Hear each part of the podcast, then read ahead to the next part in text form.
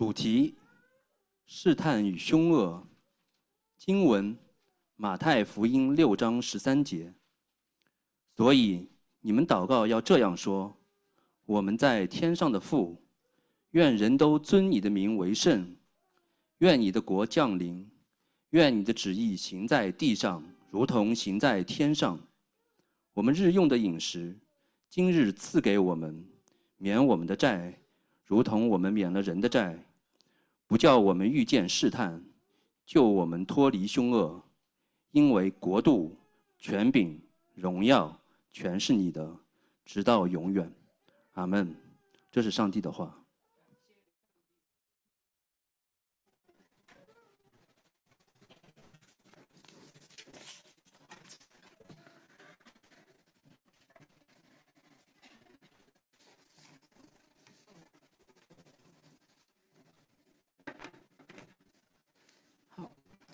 上海城市生命教会的弟兄姐妹啊，线上线下来听福音的朋友们啊，再次欢迎大家与我们一同来啊参加主日崇拜啊。今啊，在这个月月初的时候啊，是我和我太太的结婚纪念日啊。我和我太太结婚四年了啊。当我们刚结婚的时候，我太太就有一个期待啊，她跟我说啊，我们加油努力啊。最好这辈子都不要吵架，啊，大家知道啊，结婚四年啊，其实没多久就发现这个是没办法实现，啊，那在过去的四年的里面，发现我们啊会经历冲突和争吵，啊，甚至好几次啊让我太太生气无语，甚至气哭，啊，我们也会有彼此生活习惯的啊很不一样的张力。我太太非常的喜欢整洁，而我常常会丢三落四，然后拿了东西又忘记放回去。我们也会更加的认识彼此的缺点和问题。啊，我太太性格比我啊急一些，而我是那种，呃，在关系当中缺乏主动，啊，又缺乏计划，然后遇到冲突就会选择啊冷战的这种方式。啊，所以很快那个期待就就放弃了。然后慢慢的期待是，呃，在我们的生活当婚姻生活的当中，就是会经历一些冲突，这就是会经历一些张力，就是会一同的面对一些问题，啊，其实如果我们相信圣经，就发现这应该是一个啊符合圣经的期待，因为知道我们夫妻两个人都是罪人，我想正确的期待，让我们遇到婚姻关系的问题的时候。就不至于失望、灰心，想要放弃。啊，正确的期待不会让婚姻关系变得容易，但是会让我们意识到，啊，婚姻的关系需要用心的去经营，需要彼此的付出。啊，反倒让我们更加的有盼望，而且我们相信神会给我们恩典，让我们的关系越来越亲近。但是反过来，如果我们从一开始就一直持守一开始那个不是很实际的期待，认为正常的婚姻就是不会有任何的矛盾冲突，啊，不会有彼此坚持自己的益处的这种自私，总是期待着自己的需要会被对方都满足。那一旦这样的期待不会达到的时候，可能我们就会对婚姻的生活充满了失望、灰心，甚至想要放弃。所以，抱着正确的期待非常的重要，不仅是婚姻生活。需要正确的认识和期待，在许多其他的方面也需要有正确的认知和期待。那在过去的我们一直在主导文的系列，主导文教导门徒的祷告，这个祷告也是校正的祷告，要校正门徒的祷告，要校正他们对神、对自己、对基督徒的生活有正确的认知和正确的期待。主导文的。祷提到祷告的对象是我们在天上的父，我们不是向法官祷告，也不是向那些会给我们祷告点赞的人祷告。主导文的前三个祈求是关于神的名、神的国和神的旨意，也是要校正我们，帮助我们从以自我为中心的祷告和生活，转为以神为中心的祷告和生活。主导文教导我们，不是单为自己祷告。乃是为我们祷告。当我们在祈求日用的饮食的时候，不单是知道自己需要神的供应，也提醒我们需要操练慷慨，顾应顾念有需要的弟兄姐妹。当我们祈求神的饶恕的时候，我们也需要去饶恕我们身边得罪我们的人。那我们今天来到主导文的最后一个祈求，不叫我们遇见试探，救我们脱离凶恶，以及主导文的结尾，因为国度、权柄、荣耀全是你的，直到永远。阿门。主导文最后的这个祈求，也要校准我们对基督徒生活的认知，帮助我们认识到。基督徒的生活不是完美的，也不是容易的，是一场属灵的征战。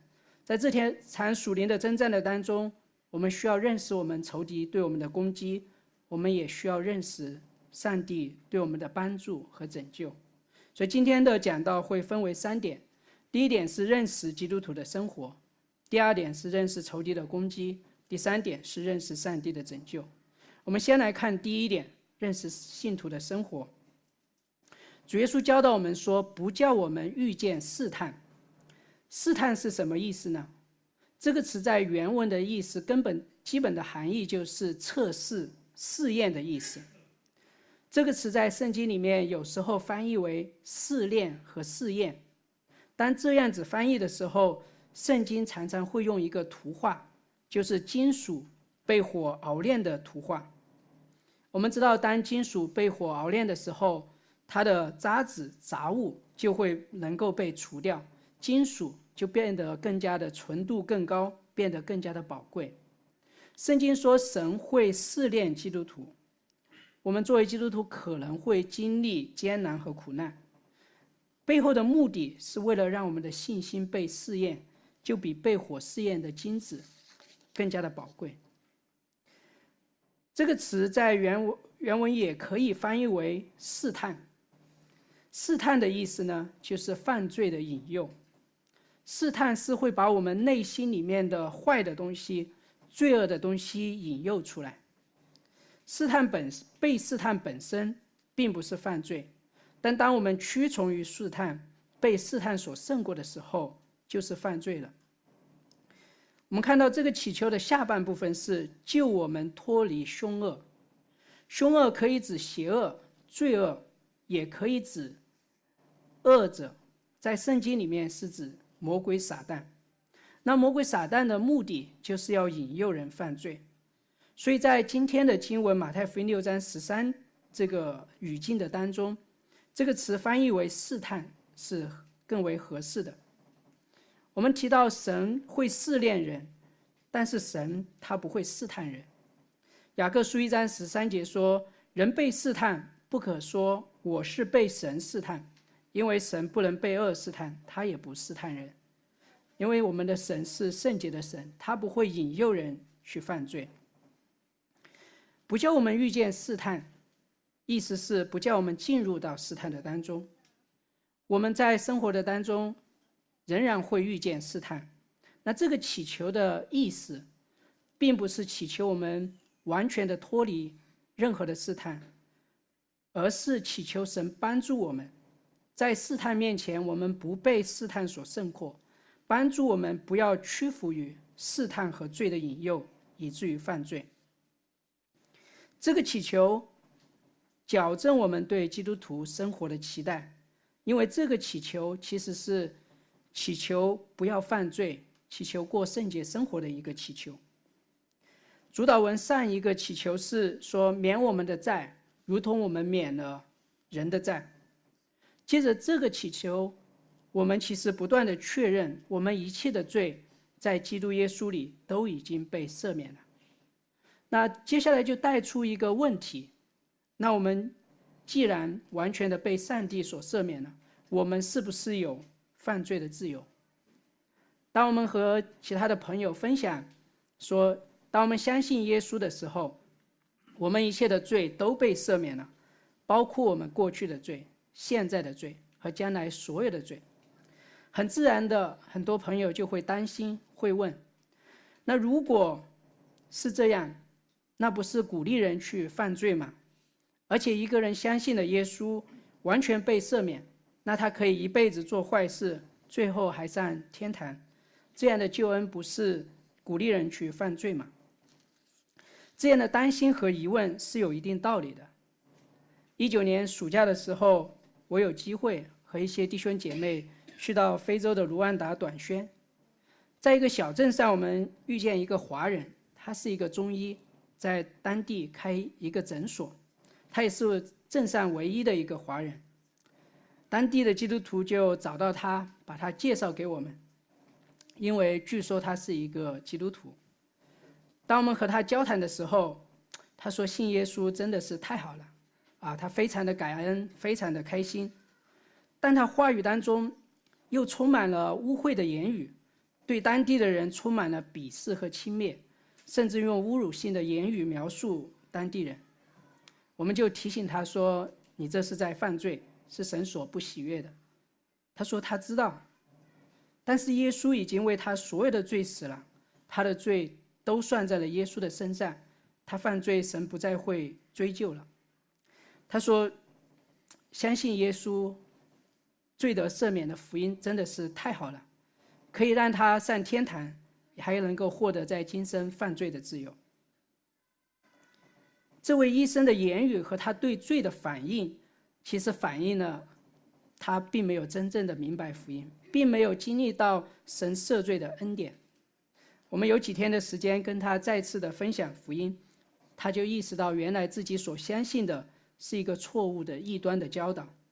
当他真正明白福音的时候，他发现福音不仅带给他赦免，还要带带领他脱离罪恶的生活，比他原先以为的假的福音更好。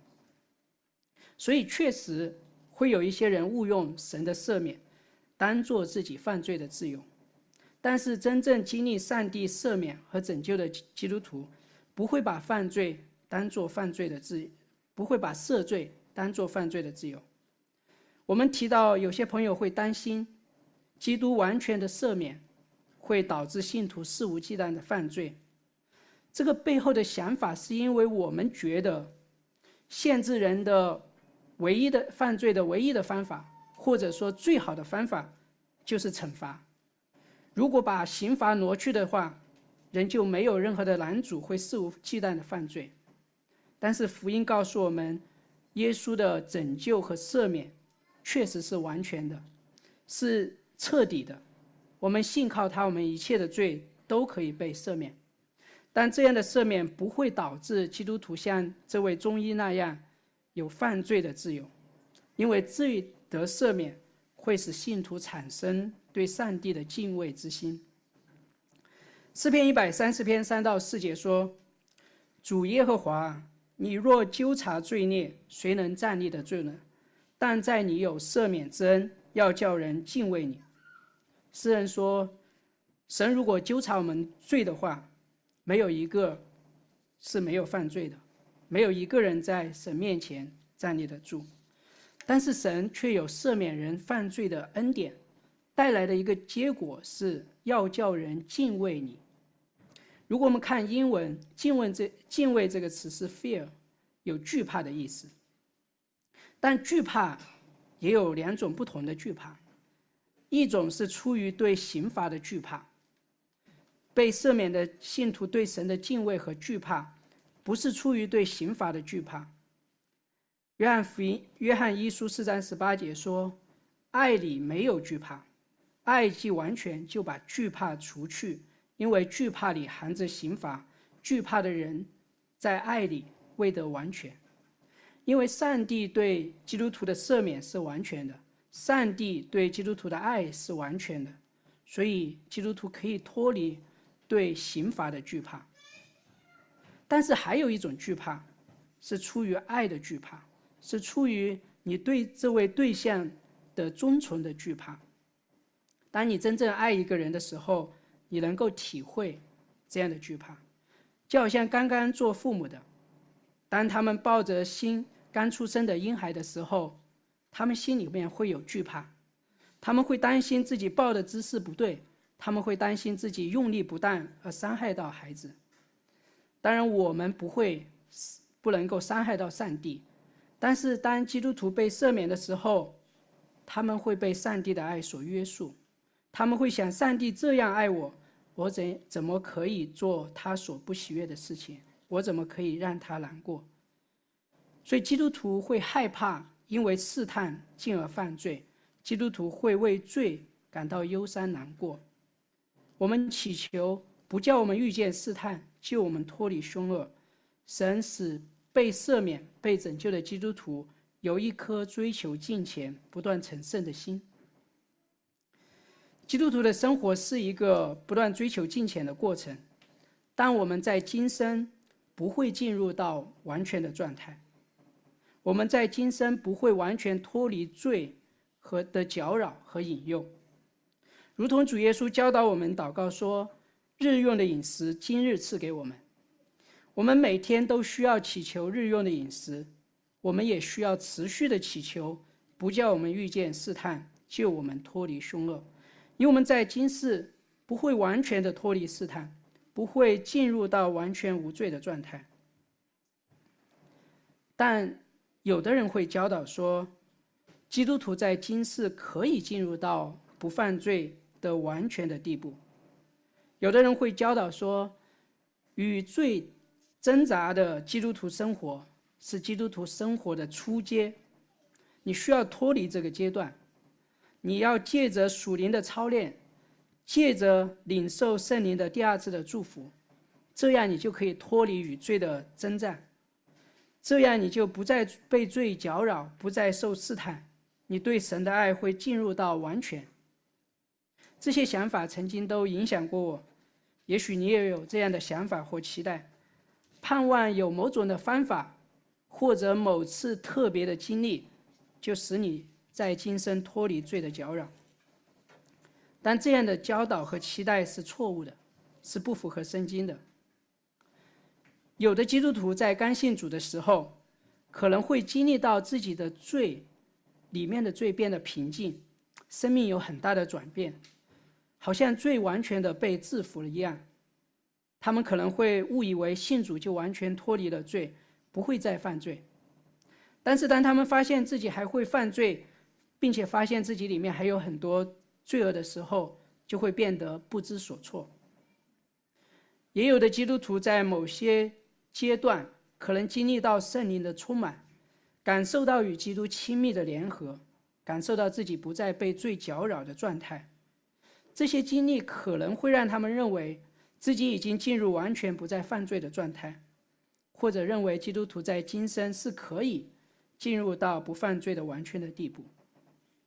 但这种感觉不被罪搅扰的状态，并不是说信徒完全的脱离了罪，只是因着圣灵的恩典的工作，信徒里面的罪安静了下来。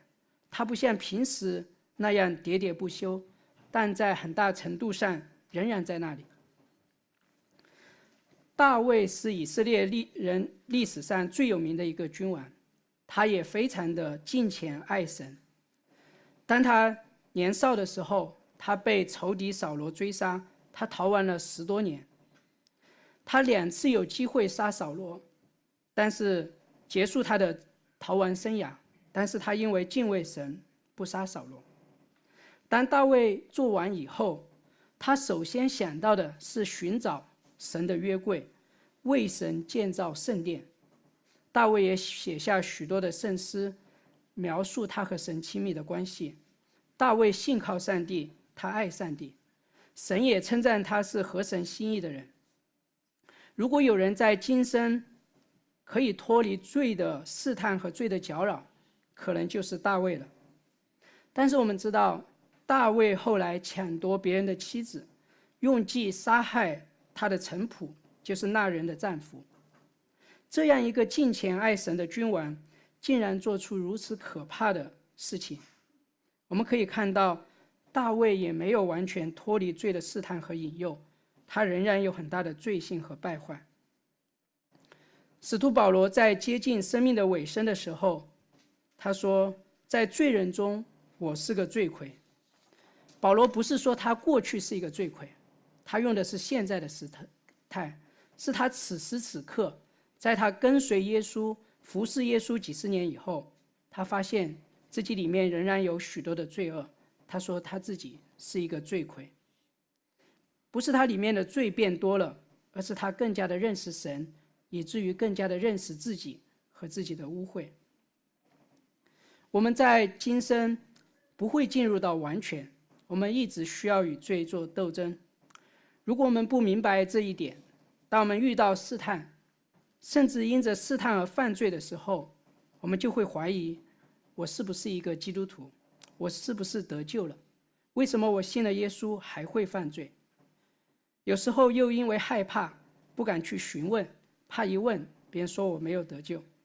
但事实上，真正的基督徒。仍然会犯罪，在今世不会进入到完全不犯罪的状态。意识到这一点，确实非常的重要，因为也和基督徒生活的另外一个特征密切相关。基督徒生活的另外一个特征就是要等待。我们在今世不会进入到完全的在状态，当我们在等待，我们在盼望那个完全的时刻的到来。而我们今天的文化是厌烦等待的，我们要要求立刻、马上的满足。我们要吃什么东西，美团、饿了么下个单，很快就到手了。我们要去哪个城市旅游，高铁、飞机快速的抵达。如果我们说明年会怎样，五年后会怎样，对许多的人来说已经太遥远。我只想享受今天这个月。但是基督徒的信仰一个主要的特征就是等待。当我和我哥哥传福音的时候，当他当讲到人会复活、人会有永生的时候，他说这个太遥远。但我们基督徒最好的福分不是在今世，而是在将来。我们需要等待。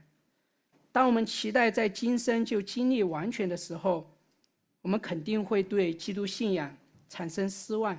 感到厌倦，我们在今世仍然会被试探，我们会感到自己里面的败坏，我们会有犯罪的倾向。这不是某些基督徒的经历，这是所有基督徒的普遍经历，是我们一生的经历。我们在今世不会超越这个阶段，呃，这其实是一个好消息，因为认识到这一点。能够帮助我们，不会因为看到自己的瑕疵，看到自己的不完全和罪，就把自己当做天国的二等公民。而事实上，天国里面也没有二等公民，在天国里，都是神的儿女。认识到这一点，也能够帮助我们面对自己的罪和不堪，帮助我们重新回到福音，认识到我们虽然充满不完全，还有败坏。但是我们是已经披戴主耶稣基督的公义，在神的眼里，我们是圣洁，是完全的。我们可以脱离自卑，可以脱离不接纳自己、糟糕自己的状态，不再希望从属世的成就、美貌、地位获取自我的接纳。虽然我们不会达到完全，但也不意味着。基督徒的生活是一种躺平的状态，就好像在一开始提到的婚姻的例子。我知道我跟我太太不会在今世在这个世上有完美的婚姻，但是婚姻生活仍然值得努力的去经营，而且在这个过程当中会有许多的美好。所以，当主耶稣教导我们祷告，不叫我们遇见试探，是告诉我们基督徒是一个。不断与罪征战，但是是一个追求金钱成圣的过程。当然，这也不是自然而然发生的事情。这也帮助我们矫正我们另外一个错误的期待，就是有些人会期待成为基督徒之后，日子会变得容易，变得平顺，总是充满喜乐和平安。有许多基督徒做见证，也是这样的。毕竟，在这样一个充满破碎、患难的世界里，这样的见证很有吸引力。然而，这样的见证和期待，并不能准确地反映真实的基督徒生活的全貌。基督徒的生活会有平安和喜乐，是我们没有相信耶稣的时候所没有的。但基督徒的生活也并不容易，也不总是平顺。基督徒的生活也会有忧伤，也会有愁云密布。当我们祷告不叫我们遇见试探，救我们脱离凶恶的时候，也提醒我们我们会面对试探，我们会有危险。所以，圣经描述基督徒生活的一个画面是一场属灵的征战。我们在一场看不见硝烟的战场当中。圣经中充满了这样的描述。保罗劝勉在以弗所的弟兄姐妹要穿戴神所赐的全副军装。保罗快要殉道离世的时候，他说：“那美好的战我已经打过了。”我们需要意识到我们在一场属灵的征战的当中，不然我们就已经让仇敌获得获得了很大的胜利。这场征战也不是我们个人与仇敌的征战。而是上帝的国度和魔鬼撒旦的国度的征战，在这场征战的当中，我们也并不是总是被动的防守。主耶稣也把大使命赐给我们，叫我们借着宣扬福音、建立教会，去扩展他的国度。所以，在这场属灵征战的当中，我们需要去认识我们的仇敌，我们也需要认识上帝对我们的帮助和拯救。所以，我们现在来看第二点，认识仇敌的攻击。我们祷告救我们脱离凶恶。刚才提到，凶恶可以指邪恶、罪恶，凶恶也可以指恶者，在圣经里就是指魔鬼撒旦。从语法上，从意义上 都可以。当我们谈及魔鬼的时候，很多人已经会觉得是有点荒谬了，在这个时代，他们会觉得这只存在于神话传说，存在于影视作品或者文学作品。对于强调理性至上、强调这个世界只有物质的唯物主义者来说，很难相信这个物质世界以外还有人所看不见的属灵的世界的存在。当唯物主义者。也面对自己的困境，就是他没有办法去解释，只是单纯的物质的我们为什么会有理性，为什么会有情感，这些都不能够由纯粹的物质产生。圣经其实给我们一个更整全的世界观，让我们看到上帝不仅创造了这个可见的物质世界，他也创造了一个属灵的世界，他也创造了许多的天使。我们人就是一个很好的证明，因为我们有物质的身体，我们也有会思考、有感情的灵魂。圣经告诉我们，神起初创造了许多的天使，但其中有一些天使选择了背叛上帝，他们成为善堕落的天使。圣经有时候也称他们为邪灵。魔鬼撒旦就是这群堕落天使的首领，他背叛了上帝。他是上帝主要的仇敌，也是我们人类最大的仇敌。他真实的存在，在福音书里面，我们看到主耶稣一个很重要的工作就是赶鬼。鬼并不是死人死去的灵魂，而是堕落的天使。主耶稣在旷野也被魔鬼试探四十天，他们是真实存在的。有些人会否定魔鬼的存在，但有些基督徒。会借着魔鬼的存在，把自己的罪都推卸给魔鬼。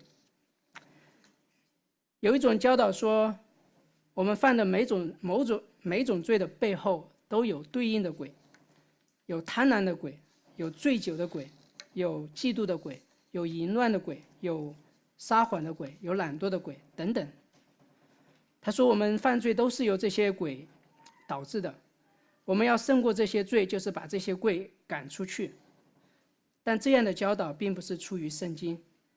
虽然魔鬼和其他邪灵能够引诱我们犯罪，但是他们并不能强迫我们犯罪。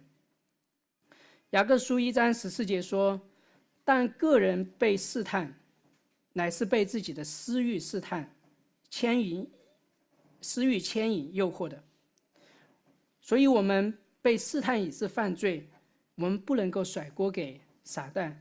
我们犯罪是因为我们里面有私欲，我们里面有罪性，我们选择了犯罪，我们需要为自己的罪负责任。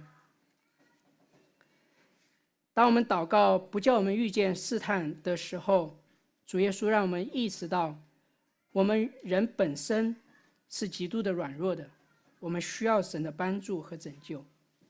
如果没有神的保守和帮助，我们是一刻也站立不住的。魔鬼比我们更加的有能力，更加的有智慧，他比我们活得都长久，经验也非常的富丰富。更糟糕的是，在我们的里面，我们每个人都继承了从亚当而来败坏的罪罪性。垂重生得救的基督徒，仍然有一个败坏的肉体和罪性，仍然倾向于各样的罪恶。所以。当我们意识到这一点的时候，我们就知道，其实我们人本身是很软弱的。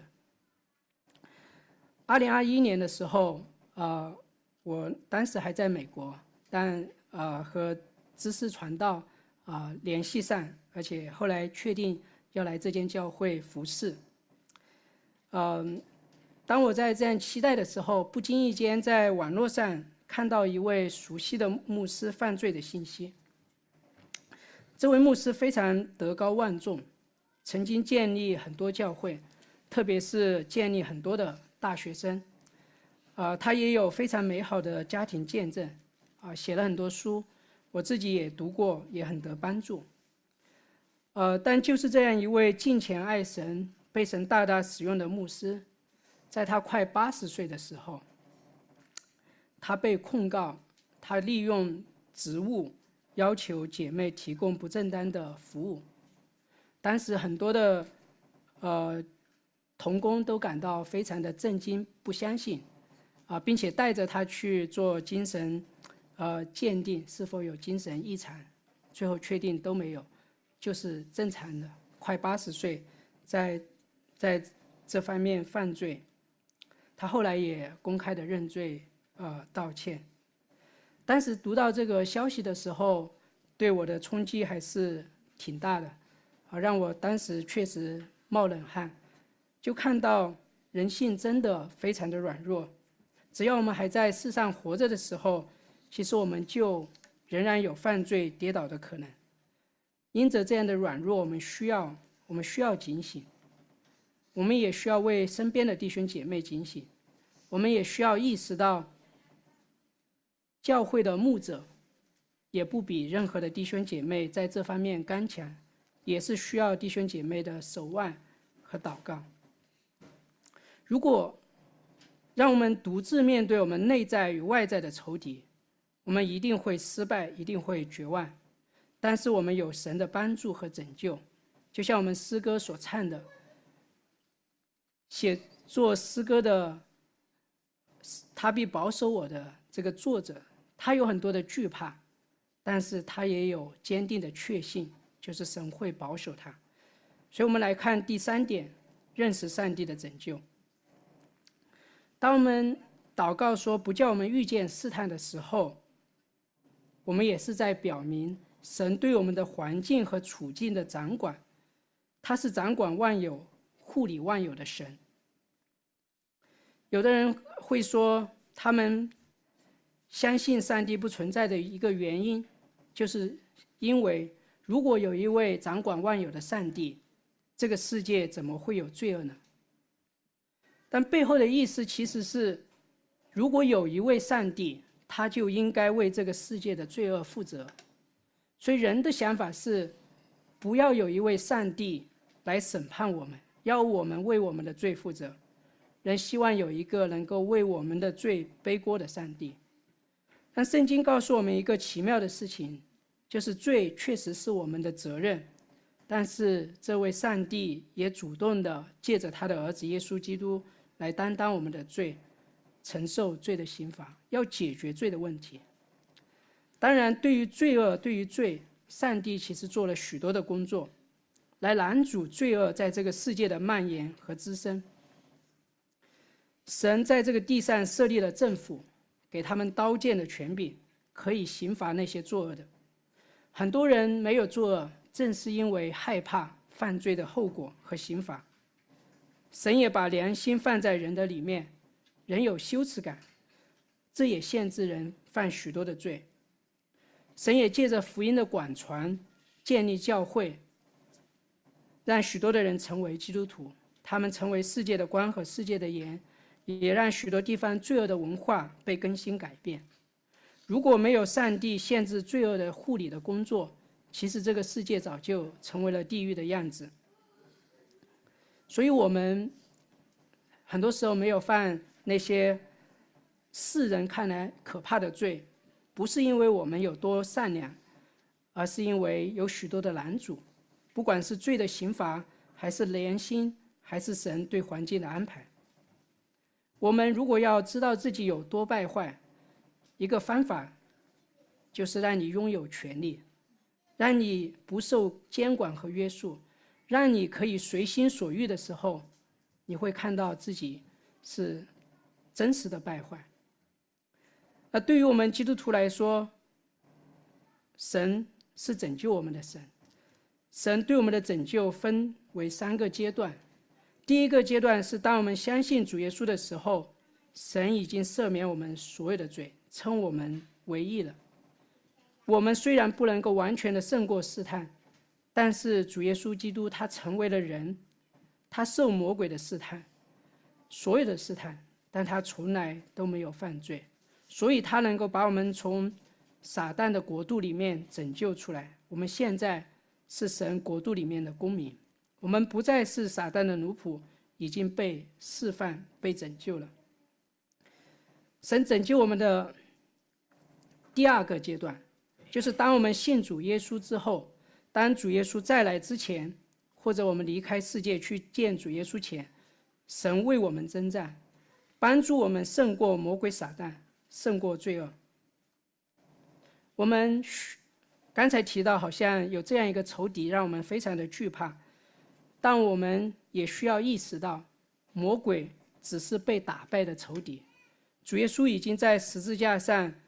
已经胜过他，他的结局就是在火湖里面永远的刑罚，所以我们不需要太惧怕这个仇敌，虽然我们不能够轻忽这样一个仇敌。当我们祷告求神救我们脱离这二者的时候，不是祷告了就完成了这场属灵的征战，在这个成圣的阶段。我们也有我们的责任，我们需要认识我们的仇敌，我们需要抵挡他。那圣经让我们看到，魔鬼撒旦有很多的计谋，但他其中使用的一个主要的计谋和方法，就是谎言。在约翰福音的第八章，主耶稣称撒旦是说谎的，他说谎是出于自己，说谎是他的本质，谎言。它是和真理相对的，神的话就是真理，所以谎言是跟神的话相对。当撒旦、当魔鬼引诱始祖亚当夏娃犯罪的时候，魔鬼撒旦说的第一句话就是：“神岂是真说？神启示真说？”这句话很高明，因为他没有直接说上帝的话不可信，但是他说：“你应该要怀疑一下神的话。”你应该要质疑一下神的话。到了新约的时候，我们看到，当主耶稣在旷野受试探的时候，主耶稣刚刚受过洗，当他从水里出来的时候，天父为他做见证说：“这是我的爱子。”当主耶稣进入到旷野受魔鬼的试探的时候，魔鬼对主耶稣的第一个试探就是说：“你若是神的儿子。”他也没有说。耶稣，你不是神的儿子，但是他说，你不应该直接的相信神的宣告。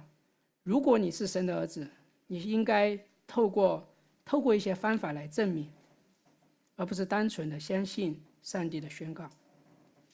所以，不管是旧约还是新约，我们看到魔鬼最常用的一个方法、计谋，其实就是谎言。我们可能没有意识到。在我们的心中，其实也有许多撒旦的谎言在我们的里面。为什么我们非常渴慕成为一个成功人士。其实背后也有一个谎言，就是你只有成为一个成功人士，你才是一个有价值的人。你的价值不是因为上帝创造你，不是因为耶稣拯救你，这是一个谎言。当我们一直处于在焦虑当中的时候，我们说我们没有办法摆脱焦虑，但一直的焦虑的话，背后其实也有一个谎言。就是我们觉得我们比上帝更知道如何管理这个世界。如果我来运行这个世界的话，我肯定不会让这件事情发生，我肯定会保证那件事情一定发生。当我们在工作的时候，我们觉得我们不得不做一些妥协，做一些圣经所禁止的事情的时候，其实也也是因为我们相信了谎言。我们觉得只有跟从我们身边人的做法。我们才能够保住这个工作。我们觉得上帝只只能够透过这个工作来供应我的需要。当我们盼望，当我们在当下缺乏盼望和由盼望而来的喜乐的时候，是因为我们相信当下和今世的享受才是重要的。关于永生，关于复活，都是太虚无缥缈的。这样的例子很多。其实撒旦不在我们当中撒下许多的谎言，我们有时候都没有意识到。所以，我们抵挡魔鬼撒旦一个最好的方式，就是用真理，用神的话语。彼得在彼得前书说：“我们要用坚定的信心抵挡他。坚定的信心就是信靠基督和信靠他的应许和他的话语。”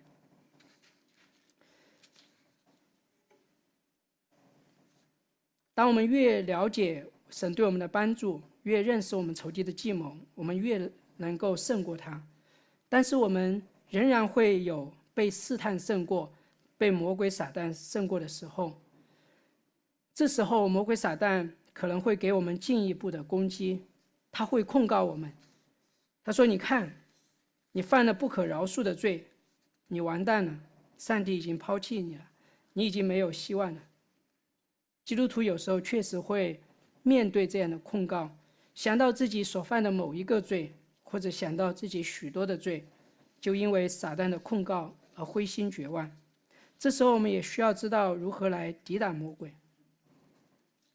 据说，改教家马丁路德曾经做了一个梦，他梦见撒旦拿着一个很长的书卷到他面前，撒旦对马丁路德说：“看。”这长长的书卷记录的都是你的罪。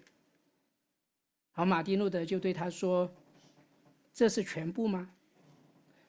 撒旦想了一下，回复说：“不是。”过了一会，撒旦又拿来另外一个很长的书卷，同样写满了马丁路德的罪。他又把这个书卷摆在马丁路德的面前，马丁路德就问：“这是全部了吗？”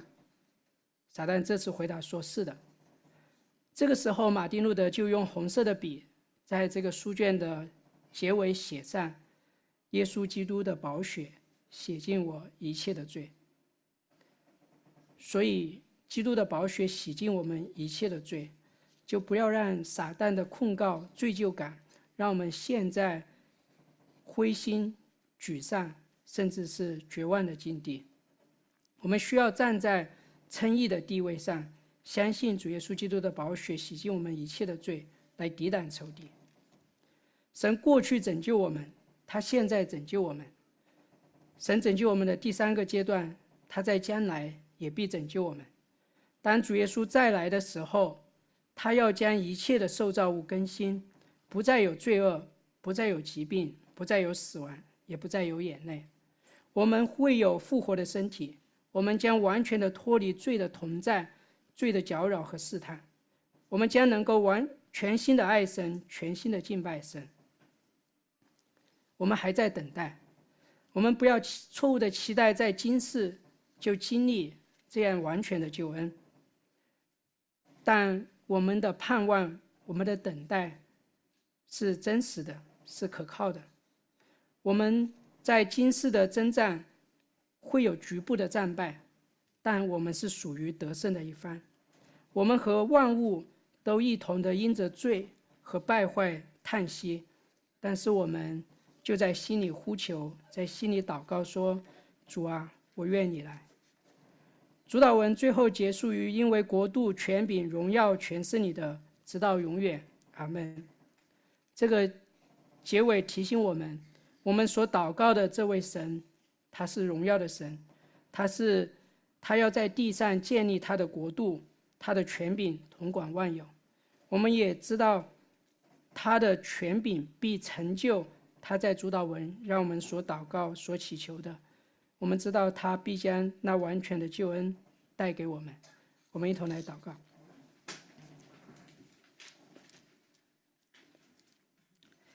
天父，我们感谢你，你拯救我们脱离了魔鬼的国度和权势。虽然我们在今世。不会进入完全，但你对我们的爱是完全的，帮助我们站在基督得胜的地位上，让我们专心的盼望主耶稣再来的时候带给我们完全的拯救，使我们使我们学习等待，使我们在今世敬前警醒信靠基督度日，用坚固的信心抵挡仇敌。奉主耶稣基督的名祷告，阿门。